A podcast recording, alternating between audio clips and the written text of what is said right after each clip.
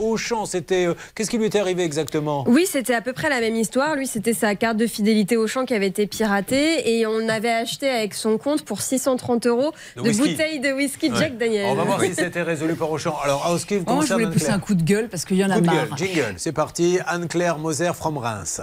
Tout de suite, un coup de gueule.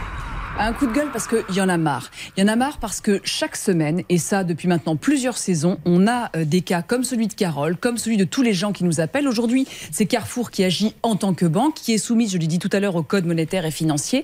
Et moi, j'ai sous les yeux la réponse qui est faite par Carrefour à Carole et qui doit être la même que les autres, c'est-à-dire vous contestez, mais désolé, on ne peut pas répondre favorablement car cette transaction a été authentifiée sur votre espace client. Mais c'est le principe C'est le principe même de, l'arnaque. S'il n'y a pas d'arnaque, il n'y a pas ça. Donc évidemment que ça a été authentifié. Et moi, ce qui me désole, c'est qu'on ne prenne pas compte de l'ancienneté des clients, de leur bonne foi. Notre euh, Claire, qui a 74 ans, qui a jamais fait un, achat sur Internet, on vient dire maintenant, on rembourse pas. Moi, j'ai un cas comme ça. Et j'espère que la Cour d'appel de Reims, je vais plaider le 4 octobre prochain.